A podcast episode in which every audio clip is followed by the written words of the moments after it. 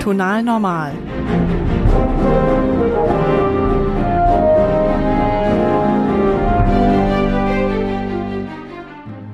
Vielleicht kennt ihr das. Ihr sitzt mit Freunden oder der erweiterten Familie zusammen, habt einen netten Abend und unterhaltet euch. Mit dabei der oder die eine, die für ihr Thema brennt und euch begeistert von ihrer Arbeit erzählt. Mindestens die Hälfte versteht man nicht, aber du lässt dich anstecken von der Begeisterung, bist am Ende des Abends auch der Meinung, dass die Erforschung des Tastendrucks von historischen Orgeln eines der wichtigsten Themen der heutigen Zeit ist. Ich bin Almut Buchholz und ich treffe hier in jeder Folge eine Person aus der Musikszene, um mich mit ihr über ihr Instrument und über Musik zu unterhalten. Wie ticken sie? Wie sind sie zu ihrem Instrument gekommen? Und was fasziniert sie an der Musik, mit der sie sich tagtäglich umgeben? Auf diese Folge habe ich mich schon lange gefreut, denn es geht um ein Instrument, welches völlig unterschätzt ist und das ich aber sehr liebe, nämlich die Blockflöte. Ich glaube, jeder hat schon einmal eine Sopranblockflöte in der Hand gehabt, und besonders unbeliebt ist sie sicherlich auch deshalb, weil Generationen von Kindern eine Flöte in den Mund gedrückt bekommen und darauf rumkauen. Okay, manchmal kommen auch Töne dabei heraus. Eigentlich bietet sich die Blockflöte als Einstiegsinstrument sogar an. Man kann von diesem Instrument enorm viel lernen über Artikulation und Phrasenbildung und viele andere Dinge. Erstmal ist es auch relativ unkompliziert, einen Ton zu erzeugen, und die Griffe sind am Anfang auch recht überschaubar. Allerdings ist es doch erstaunlich diffizil, Atem, Zunge und Griffe so zu koordinieren, dass auch was wirklich Schönes dabei herauskommt. In dieser Folge ist Hanna Kippenberg bei mir zu Gast. Hanna studiert Blockflöte an der Hochschule der Künste in Bremen und spielt seit sie vier ist dieses Instrument, also seit 18 Jahren. Neben dem Spiel als Solistin oder im Ensemble ist ihre große Leidenschaft das Unterrichten und man merkt auch während des ganzen Gespräches, dass es ihr ein großes Anliegen ist, dass Blockflöte als echtes Instrument wahrgenommen wird. Diese Folge ist also erstmal dafür da, einige Klischees über Blockflöte auszuräumen. Okay, mit einer winzig kleinen Ausnahme, nur für euch hupe ich selbst nach zehn Jahren mal wieder in eine Flöte.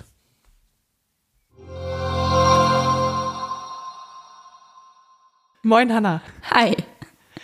Welcher, welches Stück oder welcher Song beschreibt dein Leben gerade am besten? Oh Gott, ich hatte befürchtet, dass du das fragst. Das fragst du alle. Ich weiß es gar nicht. Ich kann es echt nicht sagen.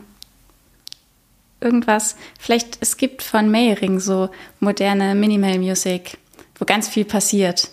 Ganz viel Unterschiedliches und ganz viel im Wechsel und ganz viel auf einmal. Und alle Leute, denen ich das vorgespielt habe, meinen immer, das ist mir zu anstrengend und das könnte vielleicht mein Leben beschreiben. Irgendwas ganz Buntes, durcheinander gemischtes. Lieber Herr der Ringe oder Harry Potter? Harry Potter. Okay, das hat die nächste Frage entschrien. Welches Tier wäre dein Patronus?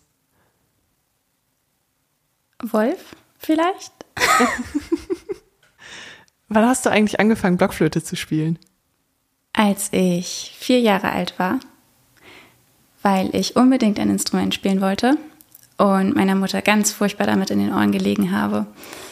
Und ja, wir haben dann erstmal so mit EMP angefangen und elementarer Musikpädagogik. Ja, mittlerweile weiß ich auch, dass das ganz toller pädagogischer Unterricht war. Damals hat es mich nur genervt, dass wir keine richtigen Instrumente gelernt haben, sondern irgendwie nur so mit Klanghölzern und Spiele gespielt haben.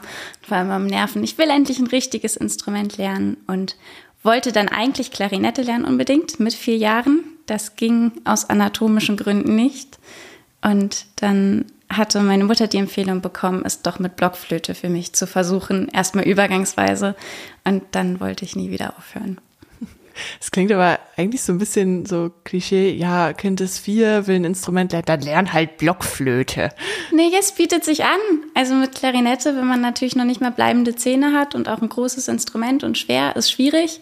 Blockflöte kann man mit Sopran schon mal relativ viel machen erstmal, so in der ersten Zeit. War, glaube ich, auch ganz gut. Ganz witzig ist nur, meine Mutter hatte sich, glaube ich, nie gewünscht, dass es dabei bleibt, weil sie eigentlich eher so der ACDC-Fan war. Ja. Und äh, sie hat mir dann meine ganze Jugend über, kam immer die Frage, was habe ich falsch gemacht, dass du bei Barock und Blockflöte gelandet bist? Kannst du nicht was Anständiges machen, wie Schlagzeug oder E-Gitarre? Und nachdem sie dann ganz viele Barockkonzerte immer mit mir besuchen musste, meinte sie irgendwann, jetzt wird's mal Zeit, dass du anständige Musik hörst. Und ähm, hat mich dann mitgenommen auf die Walker Bust Tour von ACDC nach Berlin. Was ich mich gefragt habe, ist, wie oft kriegst du eigentlich die Frage, ach, Blockflöte, das kann man studieren? Jedes Mal. Jedes Mal, wenn ich eine Person kennenlerne und es kommt zu dem typischen Gespräch, und was machst du so? Und dann sage ich, ich studiere Blockflöte. Und dann kommt immer, das kann man studieren. Dicht gefolgt von, was macht man dann damit? Was macht man dann damit? Ähm, alles, was man will eigentlich. Also erstmal studiert man aus Selbstzweck, glaube ich. Und relativ naheliegend ist natürlich einfach zu unterrichten und in den Instrumentalunterricht zu gehen. Man kann mit Blockflöte genau wie mit jedem anderen Instrument auch konzertierend Geld verdienen. Die meisten machen eine Kombination aus beidem. Theoretisch könnte man auch als Quereinsteiger ins Lehramt. Wurde mir mal empfohlen, weil Mangelfach und so und kann man Geld mit verdienen. War aber nie so meine Option und ja, ist glaube ich relativ frei erstmal. Welche drei Eigenschaften beschreiben für dich die Blockflöte eigentlich am besten? Es ist ein sehr vielfältiges Instrument, weil man ja nicht ein Instrument hat, sondern ganz viele verschiedene, mit denen man ganz viele unterschiedliche Klangfarben und ganz unterschiedliches Repertoire abdecken kann. Es ist sehr natürlich puristisch, also sehr, wie beschreibt man das, sehr nah an mir, weil ich direkt in das Instrument hineinblase und es direkt spiele und es fühlt sich für mich viel unmittelbarer an als zum Beispiel Klavier. Also es war immer mein Problem so mit Tasten, dass das so technisch ist und so fern von mir. Und eine dritte Eigenschaft. Das ist was sehr persönlich, aber vielleicht einfach vertraut, weil es so mein Instrument von klein auf ist. Mhm. So, aber das ist natürlich jetzt was sehr Persönliches. Also das würde jetzt nicht das Instrument für andere beschreiben. Du hast schon gesagt, es gibt total viele verschiedene Blockflöten. Warum eigentlich? Die meisten kennen ja, glaube ich, nur so die typische Schulblockflöte, wo dann die Varianz aus, ist sie aus Plastik oder ist sie aus Holz? Und wenn sie aus Plastik ist, ist sie mit Glitzer oder ohne? Natürlich mit. Äh, also vielleicht, vielleicht sollte ich erstmal kurz erklären, welches überhaupt gibt. Also man hat erstmal unterschiedliche Höhen. Also das, was alle kennen, ist die Sopranblockflöte. Das ist so das, was eigentlich, glaube ich, fast jeder mal gespielt hat und wo jeder so ein kleines Trauma aus der Kindheit zu verarbeiten hat. Ähm, und dann gibt es aber noch tiefere Flöten. Es kommen dann Alt-Tenorblockflöte und irgendwann die Bassblockflöten, die dann auch immer größer werden, teilweise größer als ich und dementsprechend tief. Und wie ähm, groß ist so die größte Flöte, die du bisher gespielt hast? ich glaube, die größte, die ich gespielt habe, war der Subbass von der Hochschule. Der müsste, das war das 8-Fuß-Konzert, also 8 Fuß groß. Also größer als ich. Ich kann es nicht in Zentimeter umrechnen. also ich muss ihn im Stehen spielen, auf, auf einer kleinen Erhöhung stehend, weil ich sehr klein bin und habe dann noch einen großen S-Bogen, ein Anblasrohr hoch zum Mundstück, damit mhm. ich es überhaupt spielen kann.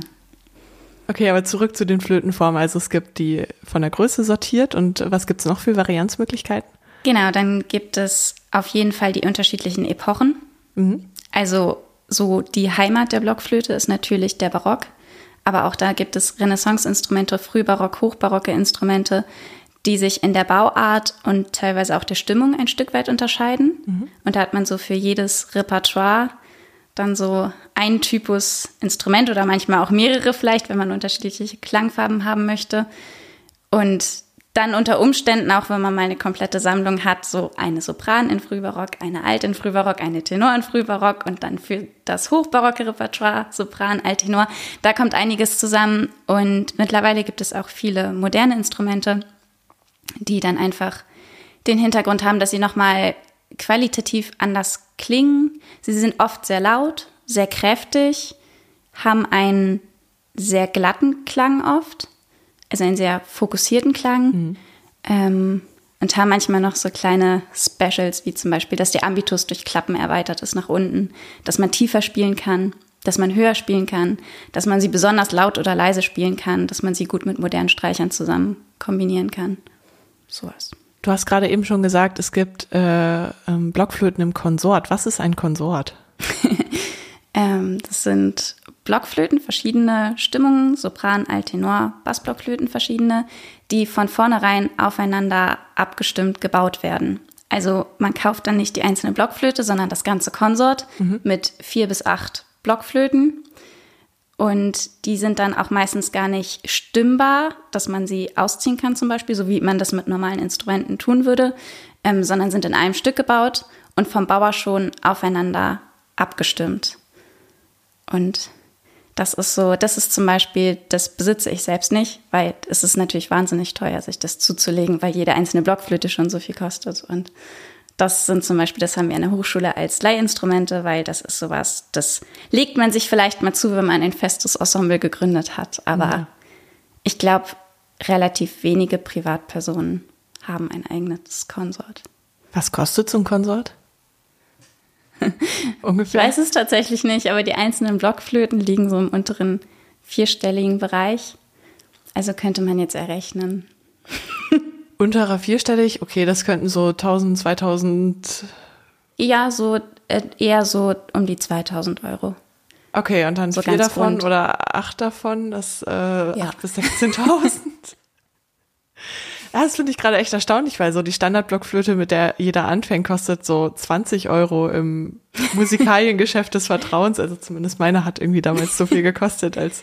Ja, ich glaube, deine liegt tatsächlich heutzutage schon eher bei so 50, 60 Euro. Aber also das ist vielleicht auch äh, ganz gut an der Blockflöte, dass man nicht gleich wie bei Geige schon im vierstelligen Bereich anfangen muss mit einem Einsteigerinstrument, sondern. Ja, wobei bei Geigen kann man sich ja auch noch Instrumente eher mieten. Also eine Blockflöte mieten oder schon allein sich die zu teilen, stelle ich mir irgendwie ein bisschen komisch vor.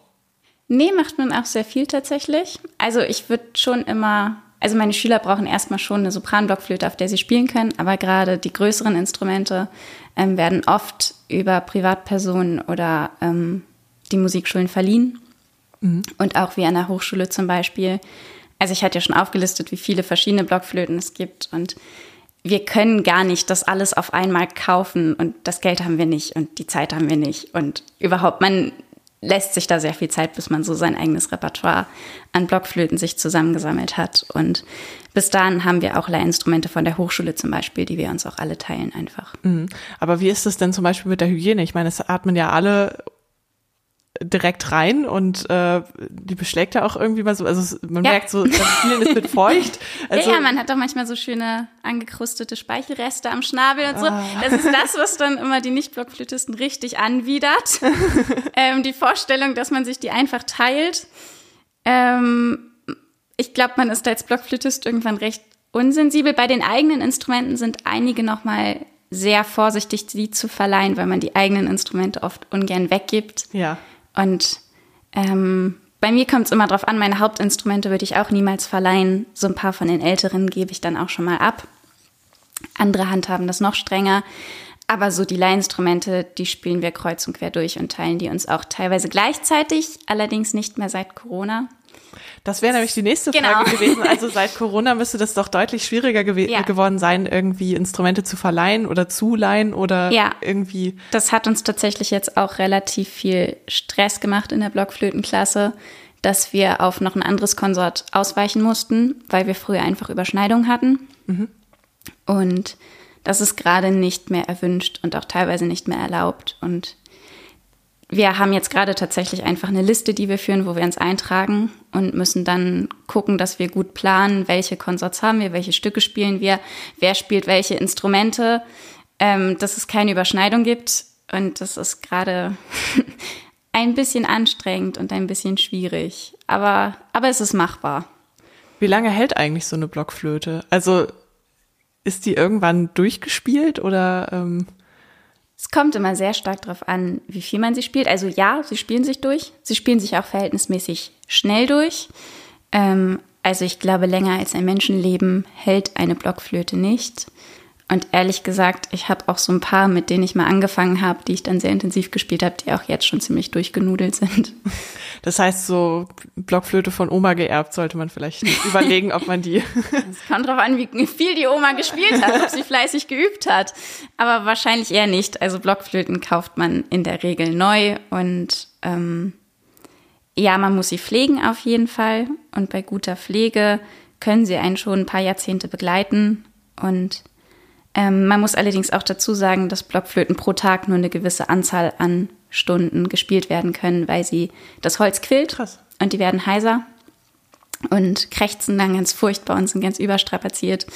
Und ich merke das zum Beispiel auch. Ich habe gerade ähm, nur ein Hauptinstrument alt in 415, auf dem ich fast mein gesamtes Studium absolviere.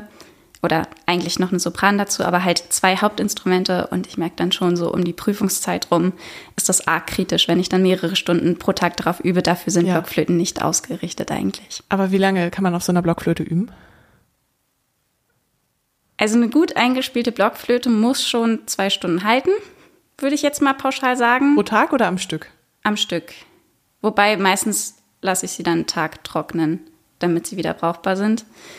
Ähm, es gibt auch Instrumente, die empfindlicher sind. Zur Not habe ich auch schon auf der Alt mal fünf Stunden durchgepowert, aber dann war die auch schon echt durch. Das hört man. Sie klingt dann nicht mehr schön. Sie spricht nicht mehr schön an. Sie macht einem das Leben schwer. Also eigentlich versuche ich nicht länger als zwei Stunden pro Tag zu üben und das so ein bisschen aufzuteilen. Aber das heißt, die Blockflöte ist eigentlich sensibler, als man so denken würde, weil man, ja, ich weiß nicht, ich glaube, so das Klischee ist so, ja, Blockflöte halt so, aber Nee, Blockflöte ist tatsächlich diesbezüglich wahnsinnig empfindlich. Sie ist auch sehr wetterfühlig. Ich habe zum Beispiel auch das Problem, so Urlaub an der dänischen Westküste ist immer ein bisschen problematisch, weil die Luftfeuchtigkeit zwischen Meer und Fjord teilweise so hoch ist, dass die Blockflöten innerhalb von 24 Stunden nicht trocken werden.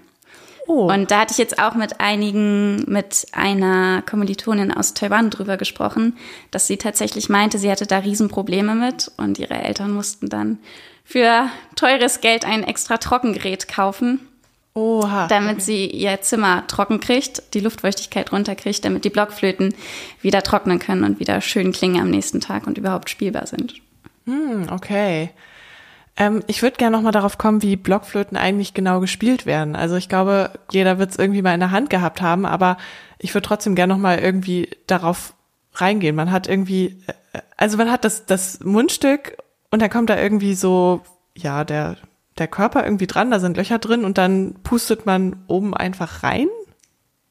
Im Prinzip. ja, aber da hört man schon, dass du eben nicht einfach reingepustet hast, sondern dass du ein kleines bisschen Zunge benutzt hast. Das ist nämlich schon mal so der Trick Nummer eins, den man immer lernen muss. Es ist tatsächlich natürlich die Finger, die richtigen Griffe. Wobei, dann hat man den Atem, man bläst rein. Wobei man dann natürlich auch, bis man einen wirklich schönen und kultivierten Ton daraus bekommt, das braucht Übung, dass man da nicht rein donnert und rein quietscht.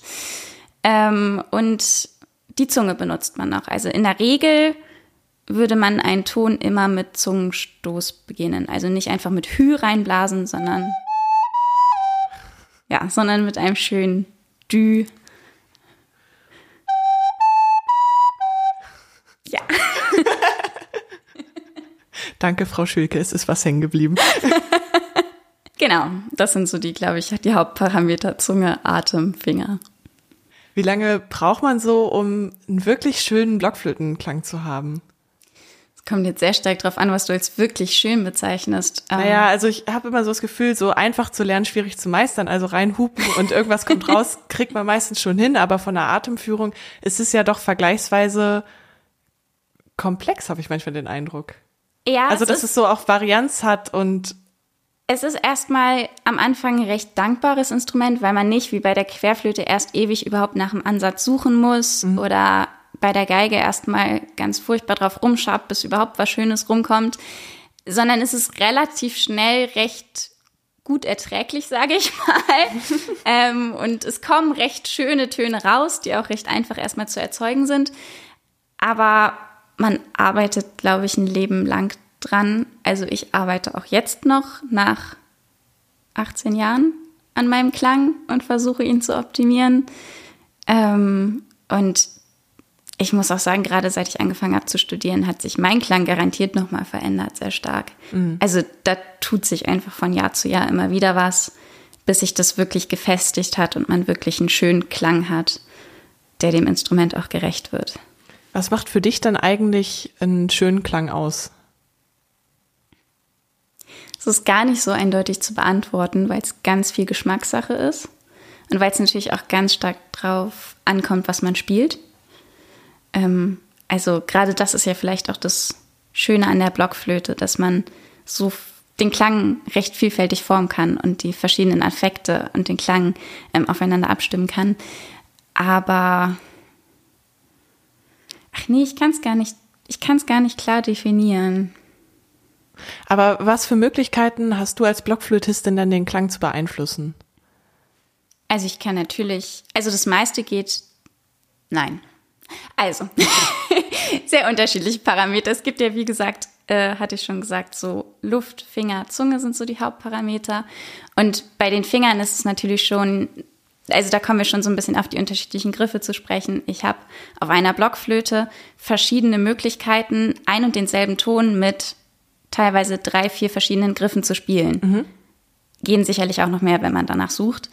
Und ähm, diese Griffe haben dann unterschiedliche Klangqualitäten. Die sind vielleicht leiser oder lauter oder haben mehr Luftgeräusch, klingen ein bisschen feiner, weil ich einen Griff nehme, den ich dann überblasen muss, um den Ton zu erzeugen. Was ist überblasen?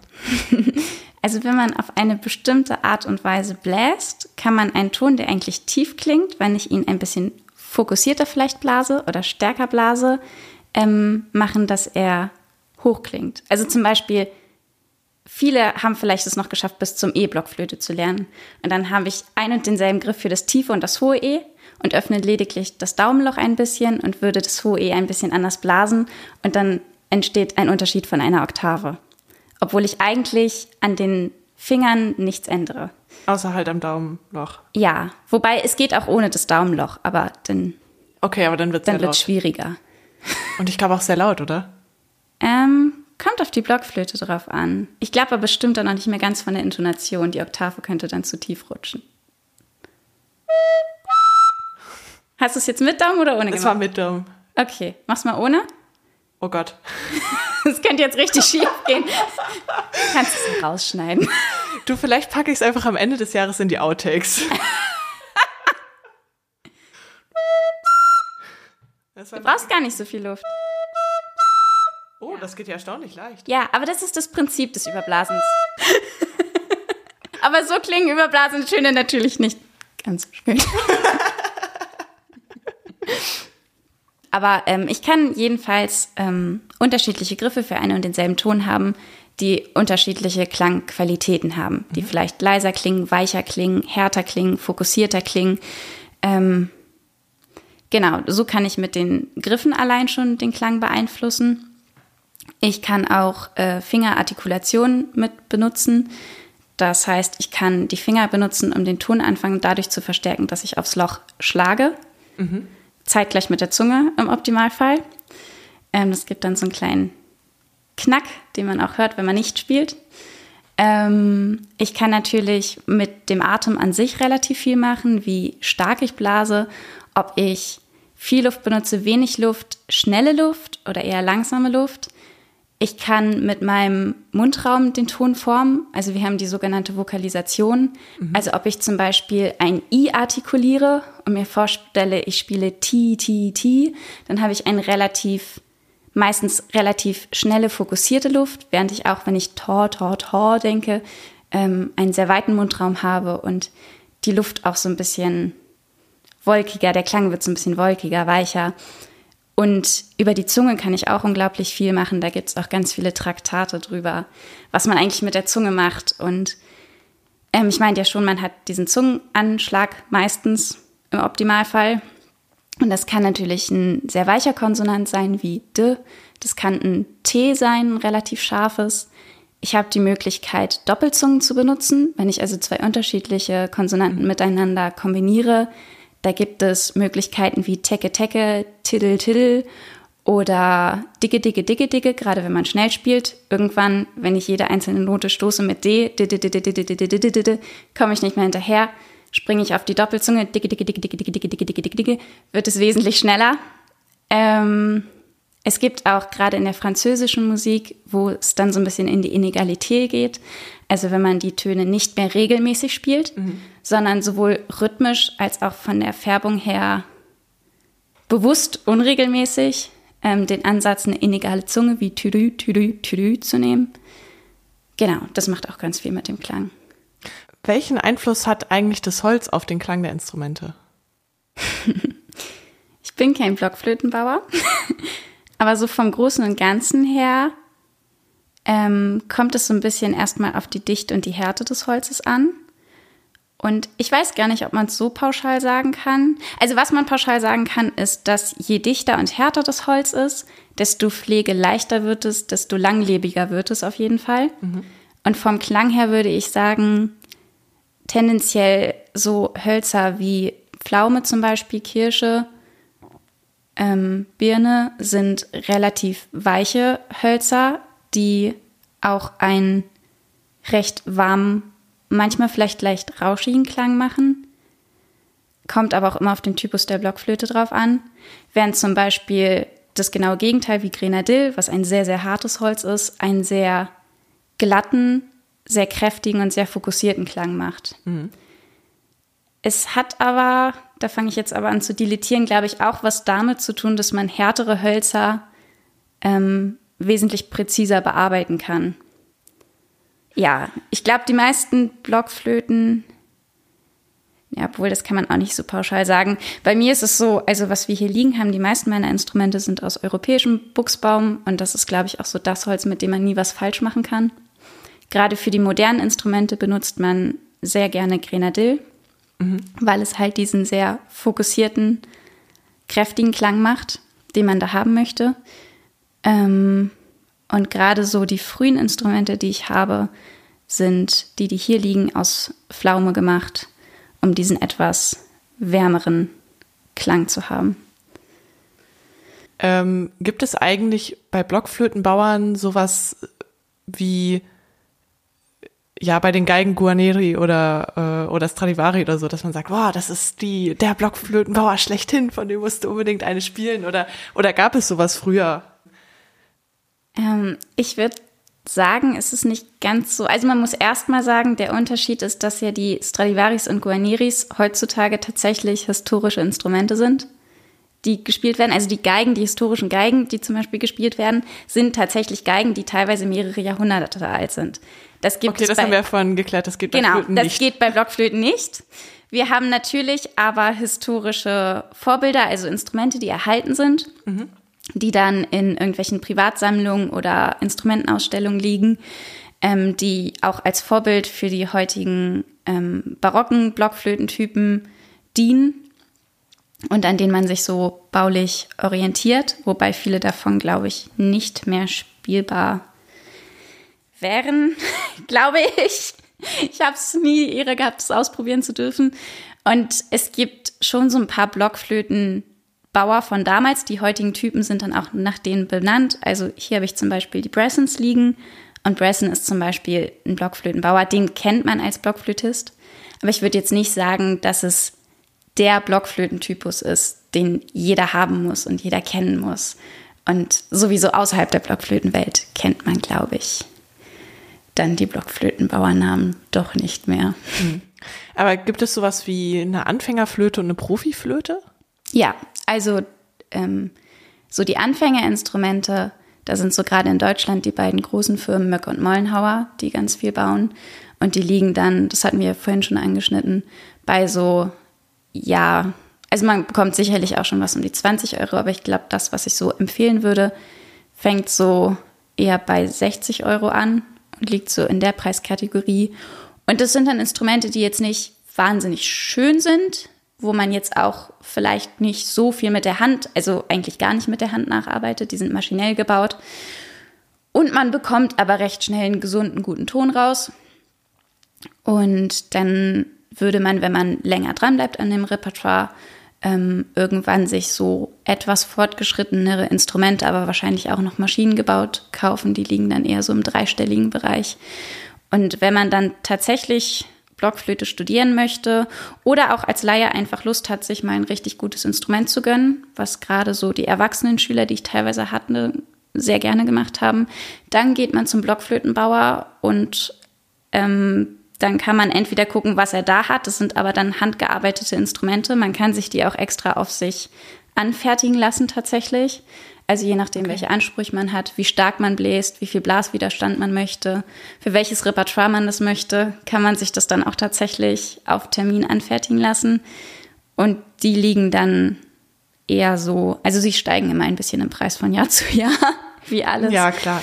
Und so die Instrumente, die ich hier gerade liegen habe, die habe ich, glaube ich, mal die ersten tatsächlich für 1,6 bekommen. Sie liegen jetzt eher bei so 2000, 2200. Ja. Und ähm, wenn du sagst, zum Blockflötenbauer gehen, wie viele gibt's da so? Oder, oder gibt's sie in jeder größeren Stadt? Oder wo findet man einen Blockflötenbauer? Man fragt seine Kollegen. Das habe ich. Ich bin gerade auf der Suche nach einer zweiten Alt in 415. Und man geht einfach in die Musikaliengeschäfte des Vertrauens, um mal anzuspielen. Instrumentenmesse sind immer so der Geheimtipp eigentlich. Oder kein Geheimtipp. Es ist einfach der Ort, wo man am besten hingeht, um ganz viel anzuspielen. Leider jetzt während Corona ist da natürlich vieles ausgefallen.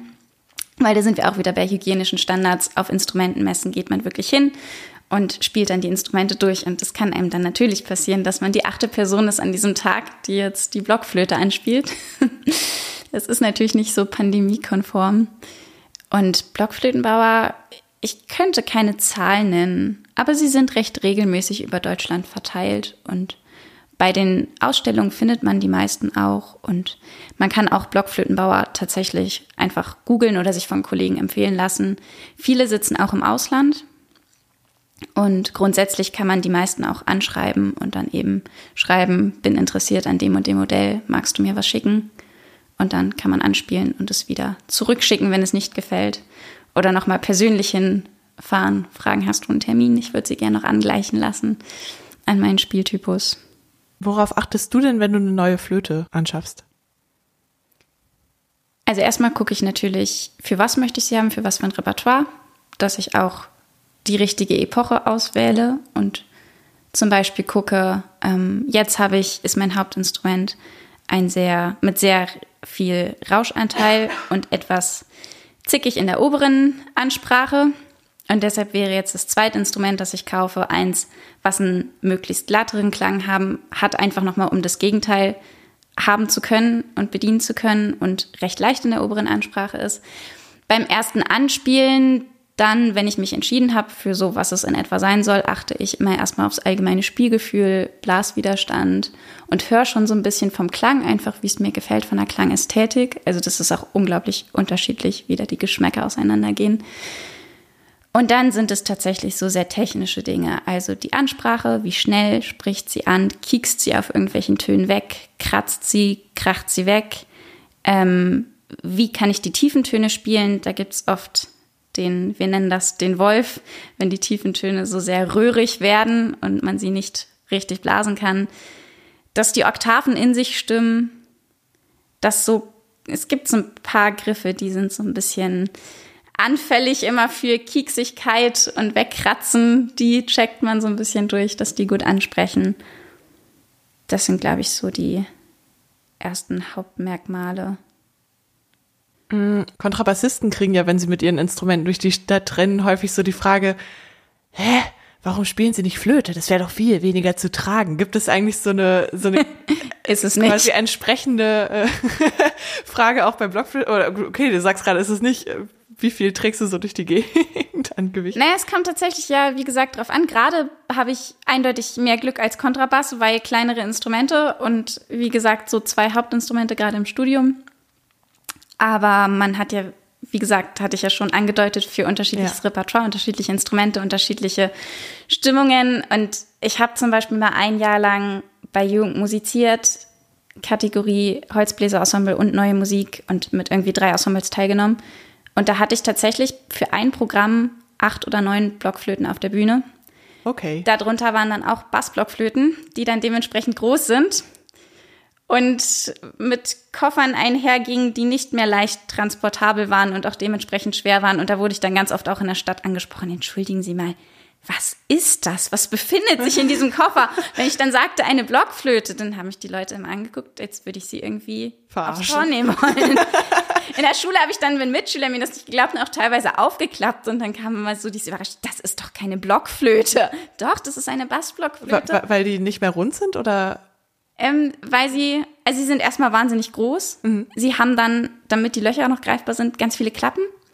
Und sie haben ganz oft tatsächlich, wenn man nicht mehr gleichzeitig sie greifen könnte und oben ans Mundstück oben dran kommen könnte, so ein S-Bogen, wie man ihn auch vom Fagott kennt. Ja. Und ich habe es tatsächlich erlebt, dass Leute mich angesprochen haben, ach, du spielst jetzt auch Fagott? Oder sogar gestritten haben mit mir, deine Lehrerin, die hat doch Fagott gespielt. Nein, das war eine Bassblockflöte. Nein, ich weiß doch, wie eine Blockflöte aussieht. Das war doch ein Fagott.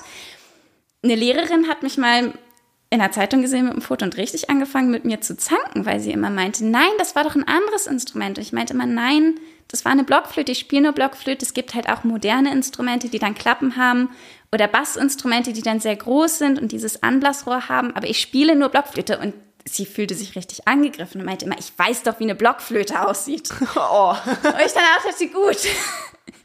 Wenn du es mir nicht glaubst, wird es jetzt schwierig. Ähm, ja, das sind dann so die Kommentare, die man sich als Blockflötist anhört. Ja, vielleicht sollten wir da tatsächlich mal so ein, zwei Bilder verlinken in, der, in, der, in den Shownotes, dass man sich das mal angucken kann. Oder wenn es eine YouTube-Playlist wird, äh, Achtfuß-Konsort, kann man sich angucken. Ist meistens dann Subbass ja, dabei. auf jeden Fall. Packen wir rein.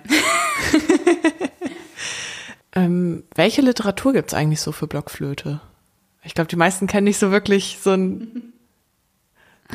Ähm, also das Zuhause von uns Blockflötisten ist immer die alte Musik, also immer Barock.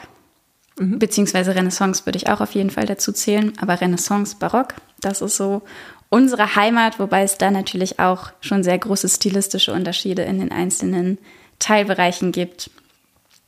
Ähm, und natürlich hängt es auch sehr stark davon ab, in welcher Besetzung man spielt. Also es gibt die Stücke, die explizit für Konsort geschrieben sind, für Blockflöte komplett solistisch, Blockflöte mit Cembalo, Blockflöte und Orchester. Es gibt Orchesterkonzerte für Blockflöte von Vivaldi, genauso wie er für Violine, Violine komponiert hat, hat er auch für Blockflöte komponiert.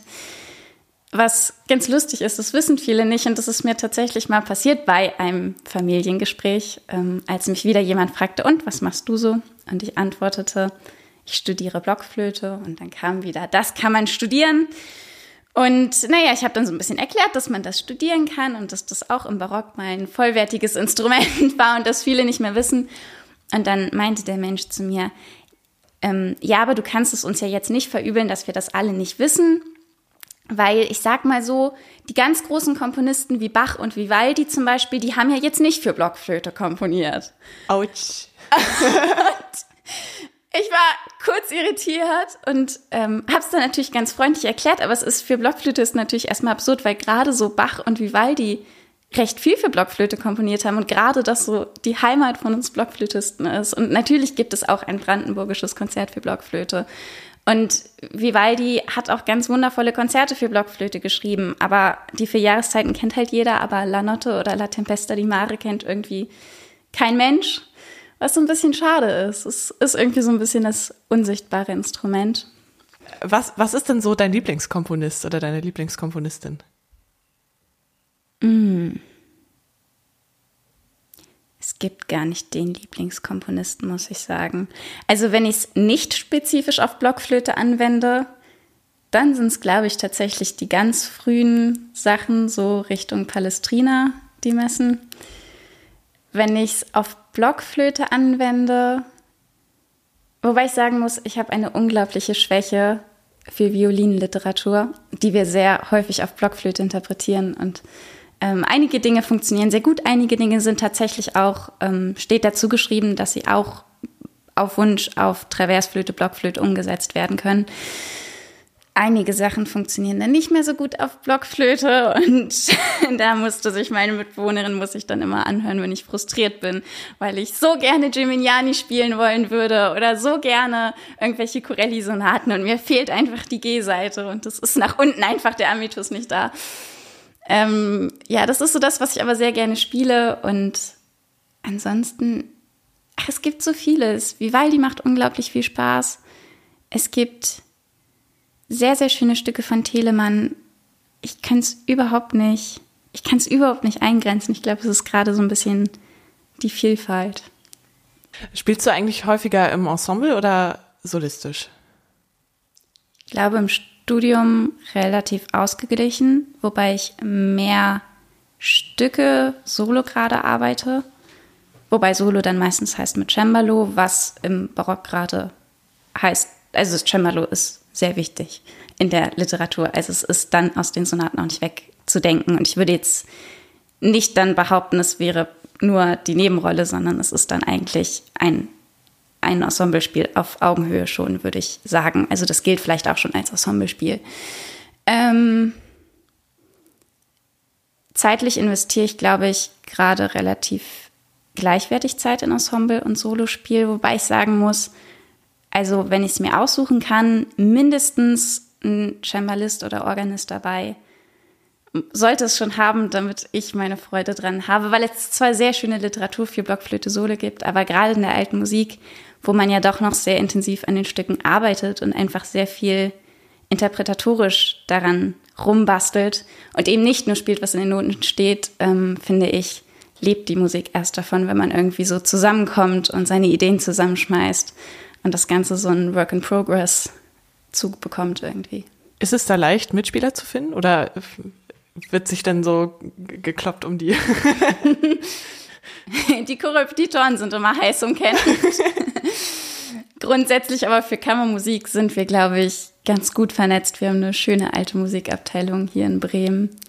Ich habe so ein bisschen Angst davor, ähm, wenn ich den Studiengang verlasse, weil ich vielleicht nicht mein Leben lang Musik studieren möchte, wie ich dann in anderen Teilen Deutschlands wieder so in die Musikszene reinkomme und meine Mitspieler finde, weil es geht gerade in der Musik so viel einfach darüber, dass man einander kennt und einander fragt, irgendwie, ob derjenige mal Bock auf eine Mucke hat oder ob man mal zusammen Ensemble spielen möchte. Und da habe ich so ein bisschen Angst vor, dass ich da versehentlich rausrutsche. Ähm, ja, da muss ich so ein bisschen schauen. Aber jetzt gerade im Studium ist es optimal. Also das ist gar kein Problem. Mitspieler zu finden.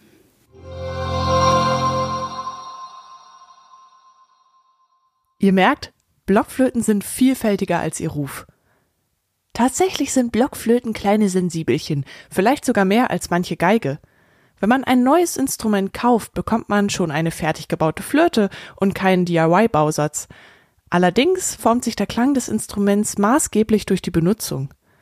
Die Blockflöten passen sich über die Zeit ihrem Spieler an, weshalb eben niemand sein Hauptinstrument verleihen würde, denn dadurch würde sich der Klang der Flöte verändern. An dieser Stelle könnte die Folge fast zu Ende sein, aber ein Thema ist uns doch nochmal besonders wichtig.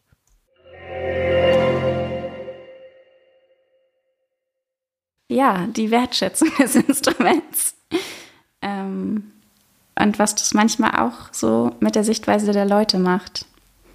Also das erlebe ich ja schon. Es fängt ja immer an mit, das kann man studieren.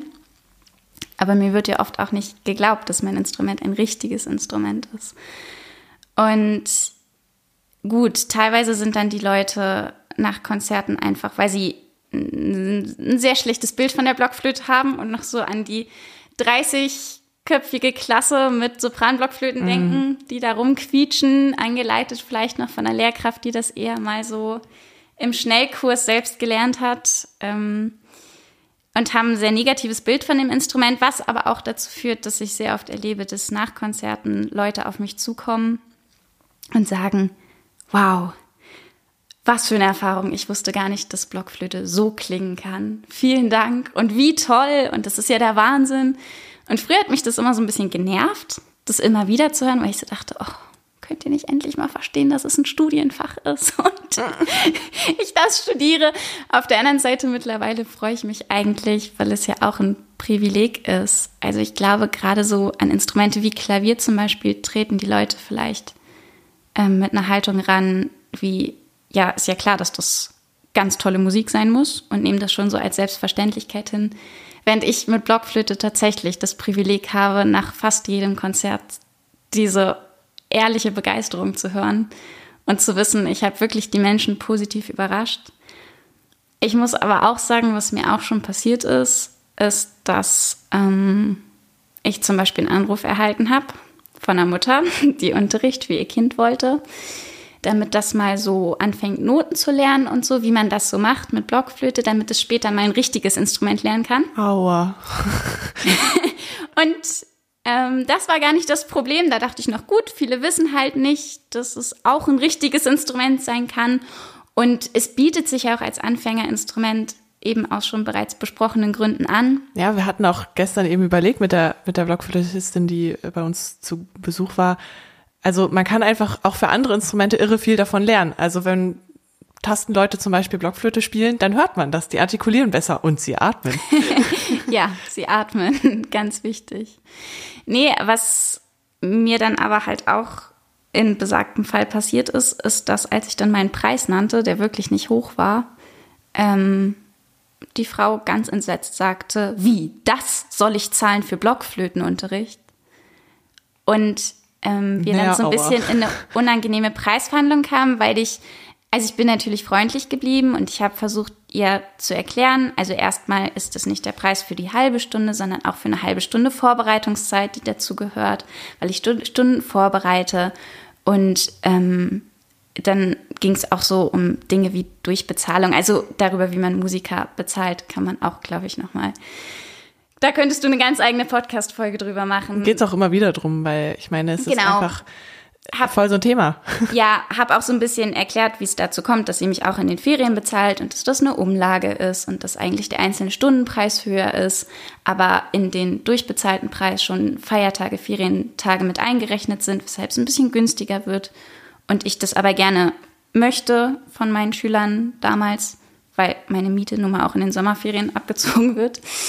Ähm, und habe auch versucht, ihr zu, entgegenzukommen, in dem Sinne, dass ich meinte, ich habe vielleicht noch einen anderen Schüler, der auch in dem Alter und anfangen könnte, dann wird es ein bisschen günstiger, solche Dinge. Die Musikschule bietet Geschwisterrabatt an. Und was ich einfach so schwierig fand, war, dass wir in diesem Gespräch immer wieder dahin kamen, ja, aber das Blockflötenunterricht so teuer ist und das ist doch nur für später, damit es mal ein richtiges Instrument lernen kann.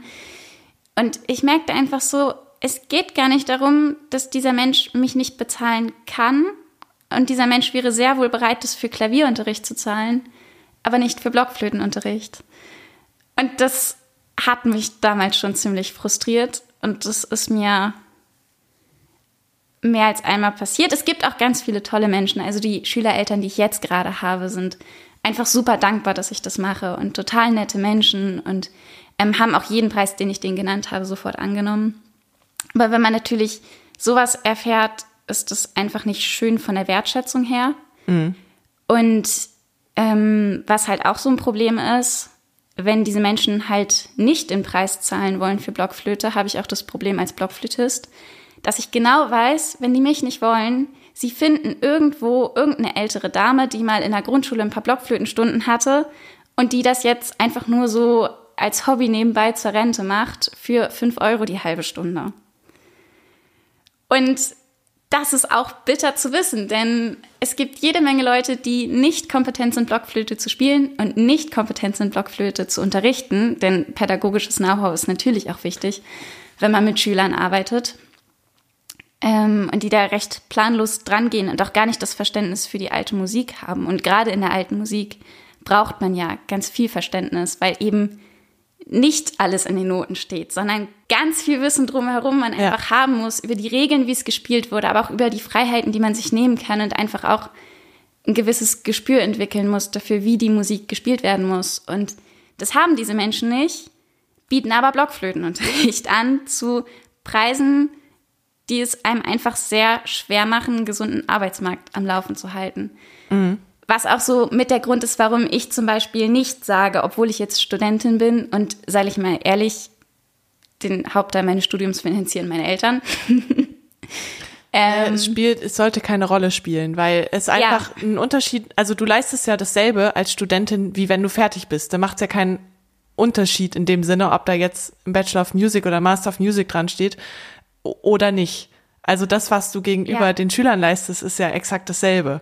Beziehungsweise es ist ja, es ist einfach auch so, ich gucke halt, dass ich zum Beispiel meine Preise schon so ein bisschen auf das abstimme, was der DTKV, also der Deutsche Tonkünstlerverband, die Gewerkschaft von uns Musikern, ähm, an Empfehlungen rausgibt, weil es einfach auch wichtig ist, dass ich als Studentin jetzt nicht anfange, mich zu Dumpinglöhnen anzubieten und dann mein Kollege, der zwei Straßen weiter wohnt, ähm, der aber eine Familie zu ernähren hat und alle Sozialversicherungen selbst bezahlen muss, ähm, bekommt dann keine Schüler mehr ab, weil ich ihm die alle wegklaue, nur weil ich es mir noch leisten kann, weil Mama und Papa meine Rechnung mitbezahlen. Das ist auch nicht okay. Und es ist auch so, dass ich einfach, ich bin jetzt kurz vom Bachelor und ich habe die Kompetenz zu unterrichten und das Wissen weiterzugeben.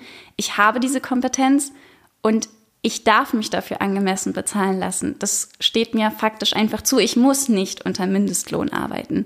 Natürlich steht es mir zu. Ich meine, klar, weil, also man, man kann es ja mal mit anderen Sachen vergleichen. Mindestlohn heißt im Prinzip, das ist ein Lohn für eine Person, die das nicht gelernt hat, also für ungelernte Tätigkeiten. Also wenn ich, ich zum Beispiel in der Bibliothek Bücher räume, dann ist das eine Tätigkeit, für die muss ich das Alphabet können, für die muss ich von eins bis zehn zählen können und das war's. Das kann jeder mehr oder weniger.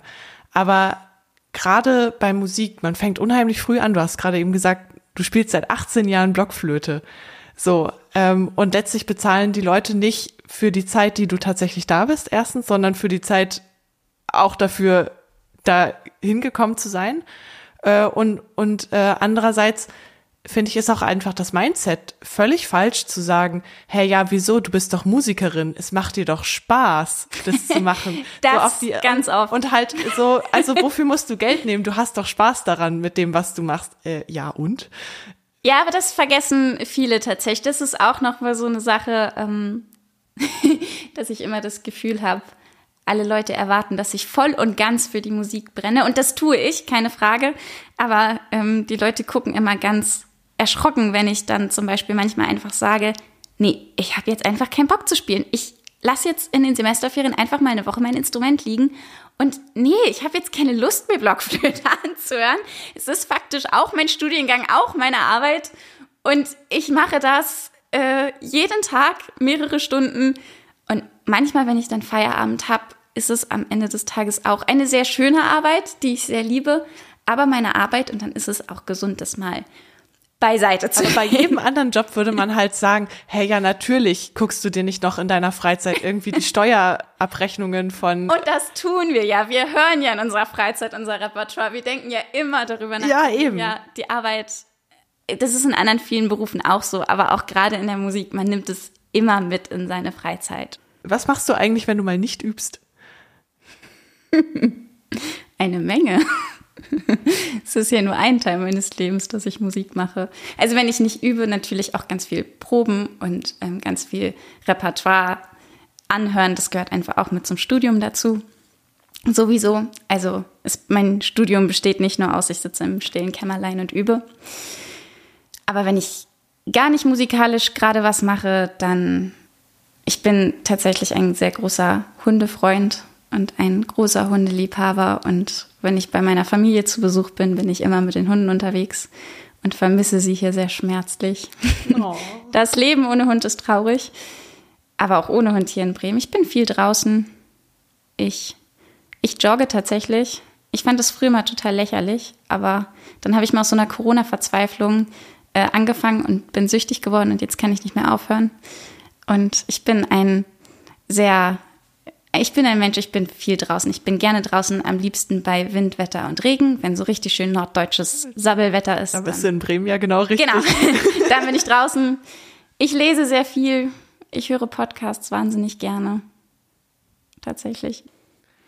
Ähm, wenn man sich jetzt so nach dieser Folge denkt, ey, krass, Blockflöte klingt mega interessant, vor allen Dingen, wenn man es so gehört hat mit den verschiedenen Bauformen und dass es Orchesterwerke gibt mit Blockflöte als Soloinstrument oder auch als, als reguläres Orchesterinstrument.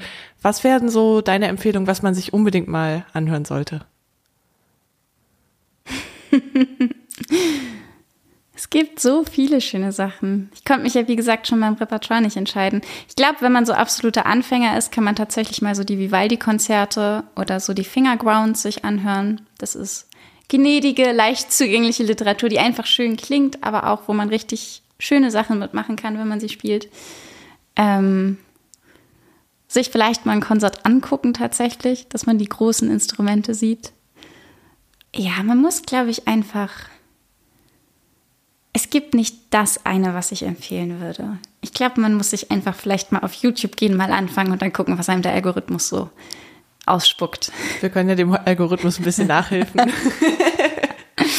Mit der Playlist. ähm, unabhängig von Blockflöte, hast du eine Empfehlung für einen Komponist oder eine Komponistin, die man unbedingt kennen sollte, wo du sagen würdest, oh, das ist vielleicht auch irgendwie so ein bisschen Nische oder das ist nicht so das, was man normalerweise hört, in Anführungsstrichen. Also ich persönlich würde tatsächlich sagen Palestrina oder vielleicht Monteverdi. Monteverdi ist dann schon ein bisschen später, aber so die ganz frühen Werke für Stimme. Das hat jetzt nichts mit Blockflöte zu tun, aber es das, ist wahnsinnig ja schöne nicht. Literatur, die man auf jeden Fall kennen sollte. Die ich tatsächlich erst so richtig in meinem Studium entdeckt habe und mich sehr verliebt habe. Es ist vielleicht auch sehr nischig. Also vielleicht finden es einige Menschen auch sehr langweilig. Aber ich finde es wahnsinnig schön und eigentlich passiert, wenn man richtig hinhört, gerade so harmonisch und so motivisch wahnsinnig viel in der Musik. Und das ist, es ist wirklich gut komponierte Musik. Ganz ehrlich, gerade weil jeder in seiner Grundschulzeit mal in eine Blockflöte gehustet hat und weiß, wie schwierig es ist, diesem Instrument schöne Töne zu entlocken, wundere ich mich, wie abschätzig über dieses Instrument geredet wird. Gebt der Blockflöte eine Chance. Dieses Instrument ist unheimlich vielfältig und facettenreich. Es gibt unbegleitete Sololiteratur, Orchesterwerke mit Blockflöte, mit Cembalo, im gemischten Ensemble oder als Konsortinstrument. Wir haben in die Playlist zu jeder Kategorie ein Beispiel gepackt. Hört da unbedingt mal rein. Und investiert in guten Unterricht. Gute Lehrer vermitteln einem immer wieder Freude an der Musik und haben auch fachlich echt was auf dem Kasten. I mean, würdet ihr euer Auto reparieren lassen von jemandem, der schon mal einen Fahrradreifen geflickt hat? Gerade am Anfang ist es wichtig, einen kompetenten Lehrer zu haben, denn alles, was man schon einmal eingeübt hat und zum Automatismus geworden ist, ist tausendmal schwieriger wieder umzuüben. Hanna und ich waren uns auch einig, von unseren besten Lehrern haben wir immer mehr gelernt als nur das rein musikalische. Ein gutes Anfängerinstrument halte ich persönlich auch für sehr wichtig. Es sollte ein Instrument sein, was einem das Leben nicht schwer macht. Profi-Instrumente zum Beispiel machen zwar genau das, was man möchte, Allerdings weiß man am Anfang häufig noch gar nicht genau, was man eigentlich möchten könnte, weil man einfach noch gar nicht die Erfahrung über alle Klangmöglichkeiten hat. Gute Anfängerinstrumente müssen auch gar nicht teuer sein. Eine Anfängerblockflöte zum Beispiel gibt es ab circa 70 Euro und bei anderen Instrumenten gibt es häufig die Möglichkeit zu mieten oder einen Mietkauf zu vereinbaren. Lasst euch da von eurem Instrumentenmacher und eurem Lehrer beraten. Selbstverständlich gibt es zu dieser Folge wieder je eine handverlesene Playlist auf Spotify und YouTube. Es lohnt sich wieder beide anzuhören, da sie teilweise andere Stücke enthalten. Besonders auf YouTube sind auch einige Videos dabei, wo man Bassblockflöten in Aktion sieht. Die nächste Folge erscheint voraussichtlich am 10. Juni. Danach wird es erstmal eine Pause geben, weil ich den Podcast etwas anders ausrichten möchte.